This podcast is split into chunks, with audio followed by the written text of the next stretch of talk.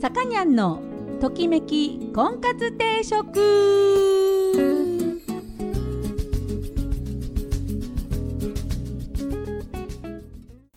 はい皆さんこんにちは。さかにゃんのときめき婚活定食今週も始まりました、えー、私結婚相談所母大樹オーナーのさかにゃんでございます。えー、毎度お聞きいただきありがとうございます。今週もよろしくお願いします。うんとねあの CD コンポが壊れて話しましたっけ？CD コンポ壊れたんですよ。入れてもピューってすぐ出てくるようになって。で買い替えようと。ね。それであのネット注文したんですよね。まあまあまあまあのやつです。高いやつじゃないの。激安でもない。ぼちぼちのやつ。うん。で買ったんですけど CD をね、まあ、Bluetooth がついてるから、まあ、普段はね、あのー、スマホからね音楽飛ばしたりとか、まあ、そういうのでできるんですけど、まあ、CD 入れるじゃないですか。で CD 入れて聴こうとしたら音が飛んだりとか途中で止まったりとかプツプツ言ったりとかするやつが来たんですよ新品なのに。それでえーと、メーカーさんに連絡をして初期不良と言われたので買ったお店に、えー、お返ししたら、えー、また新しいの交換でね同じやつが来たんですけど同じやつも同じ壊れ方してるんですよ CD が音飛びするうん。もうねその機種の新しいのがまた送られてきても困っちゃうなと思ってもうもう返品しようと決めたんですけどあの今 CD を聴く何そういうコンポってほんと数少ないのね。なんか昔ってもうちょっとオーディオっていっぱいあったと思うんだけど今こう何て言うんですかねこう音をそのまあ、なんていうの空気をの振動で触れさせて耳に入れて音楽を聴くっていうそういう習慣がないのかな？みんなイヤホンで聞いちゃってんのかな？イヤホンとかヘッドホンとか？まあもちろんねイヤホンとかヘッドホンで聞くとその作り手の作った音がダイレクトに耳に入ってくると思うんですけどでもやっぱもうこう耳を開放して耳に空気振動で入ってくる音がやっぱ心地よいような気がするんですよね。うんまあ好き好きですよ。うんまあ好き好きですけど私の場合はやっぱこうヘッドホンで自分だけで聞くよりはこうね耳 耳を開放して耳の穴を塞がずに音は聞きたいもんだなと思うんですけど皆さんいかがですか？このラジオとかはどういうふうに聞いてますかね？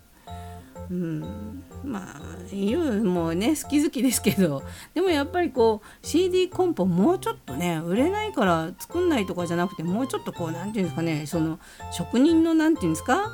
気合で作ってほしいなと。ね。なんかそういうふうに思います。で今日の、えーと、婚活のテーマは先週アドラーをやったんですけどもう一回アドラーやります。えーと、アドラーの心理学による幸せな結婚の定義がありますのでそれをちょっとかいつまんでお話ししたいと思います。で音楽は今日もアルフィーです。9月の2日にリリースされました新曲の、えー、カップリング曲です。えーと、ジ・アルフィーで太陽と鋼の翼。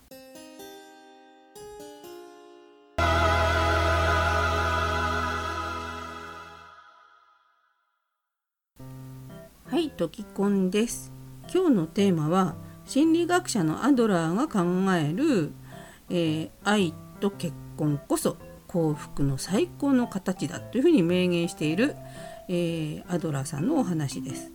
アドラーさんは基本的に仕事と友情と愛を課題にしていて人が幸福になることについても解説をしていると。そんなアドラーの心理学でえーと、結婚相手をどんな人を選べば幸せな結婚ができるのかっていうのを、えーと、出してますのでそれをちょちょちょちょっと言っていきたいと思います。まず結婚相手選びに大事な6つ ,6 つの要素っていうのがあります。うんとね読んでいくと1知的な適合性知能レベルが同じぐらいとか価値観とか感覚が似ているっていうことがこう幸せな結婚に結びつくと。頭の良さが同じぐらいだと相手を見下したりすることもない。それからまあ笑いの感覚とか良いなと思うものが似ているっていうのも一緒に生活してテレビとか見た時にまあねあの一緒のことで笑えたりとか、まあ、チャンネル争いにならないとかまあねそういうのが、えー、あると。チャンネル争いはいいとしてね。で、えー、と2番。身体的な魅力。これはもう容姿が自分好みであるということですね。3友情を作り維持する能力がある。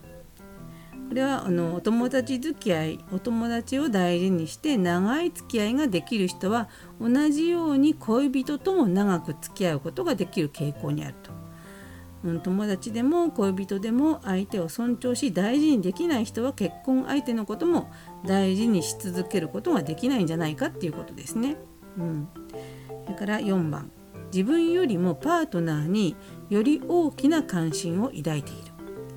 自分のことよりも相手のことを常に気にかけて大事にできる人がいいと。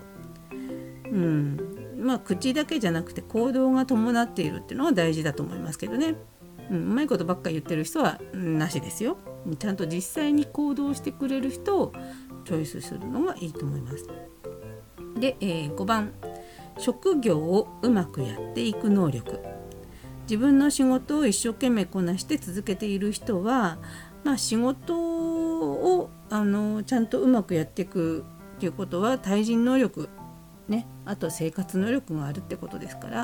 まあ、結婚生活を維持するにも大事でしょう。で6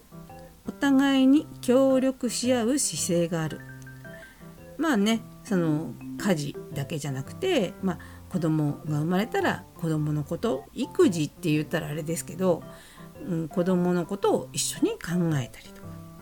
あとねその年取ったら自分の親とか相手の親のこともこう協力して面倒見ていくとか。ねそういうその協力するあの姿勢があるかどうかっていうことですね。で、えー、っとこれと逆にこんな結婚は不幸だよと幸せはもたらしてくれないよってやめておきましょうっていうのもアドラーは言っています。これダメなやつだよ。えー、幸福になれない結婚4つの要素1経済的な安定のための結婚、うん、もうこれはあれですよ年収いくら以上とか言って言ってる人がいますけどそういうただ結婚相手をあのお金を稼いでくるものとして求めるっていうのはなしですねと。うん、2番。相手への憐れみから結婚する。相手への憐れみ。同情ですね、うん、かわいそうとかあのこんなに言うんだったらとかね。あのボランティアで、えー、ボランティア精神で相手を救ってあげようとかね。そういう感じで、えー、結婚するのも良くないと。えーと、それから3召使いを手に入れるための結婚。何でも私の言うことを聞いてくれるからとか。わがまま言っても怒らないからとか。うん、そういうのではダメだと。うん、なんか逆にあなたが相手に何をしてあげたいかっていうことを考える自分がね相手に何をしてあげたいか何かをしてもらうことじゃなくてしてあげる方を考えた方がいいと。4番ある困難な状況から自分を助け出すための結婚。あこれはあれですよあのよくあるもう今の仕事そろそろ嫌になったから結婚でもして、えー、退職したいなとかそういうやつですね。うん、だから今の環境が嫌だから自分の今の環境に満足できないから結婚したいっていうのも良くないそうですよ。まあ良くないでしょうね。でアドラーはですね、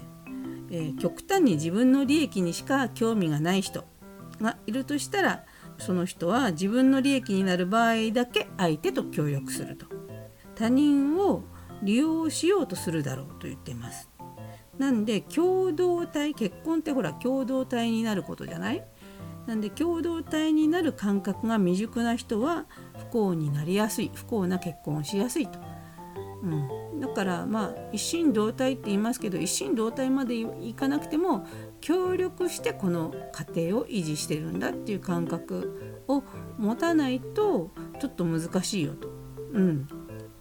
依存心が強いとダメなんでしょうねこの話で言ったらね。はいというわけで非常にあの納得感があるアドラーさんのこの、ね、お話ですけど、まあ、だからあれですねその人に求めるものじゃなくて自分がその人にしてあげることしてあげたいことっていうのを考えるようになった時に、えー、結婚はうまくいくのではないかと、いうアドラーさんのありがたいお話でございました。はいでは今日は音楽はえー、ジ・アルフィを特集しています、えー、9月2日にリリースされた、えー、アルフィの、えー、新曲です。新曲の中におまけで1曲入ってる、えー、ライブライブ版が1曲おまけで入っている。そのライブ版を聴いてください、え、愛は思い出の中。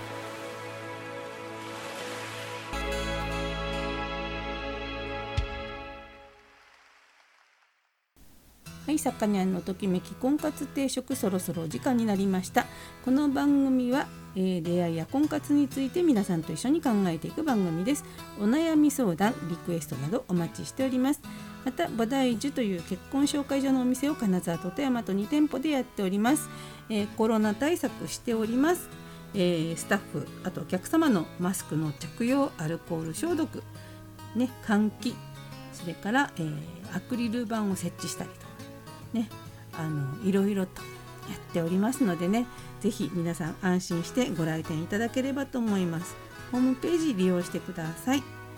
えー、というわけで今日なんですけど最後に「友よ人生を、え、語る前に」という9月2日にリリースされた、えー、ジ・アルフィーの新曲をかけたいんですけれどもジ・アルフィーですねあのなんと53作連続オリコントップ10っていうね記録を打ち立てました、うん、53作連続でトップ10にシングルが入ってるってすごいですよね。なんかすごいグループを応援してるつもりはなかったんですけど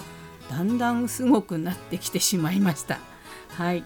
レジェンドですね。はい、えー、その、えー、アルフィーの新曲「友よ人生を語る前に」を聴きながらお別れしたいと思います。えー、お相手は菩提寺のさかなんでした。それでは皆さんまた来週さようなら。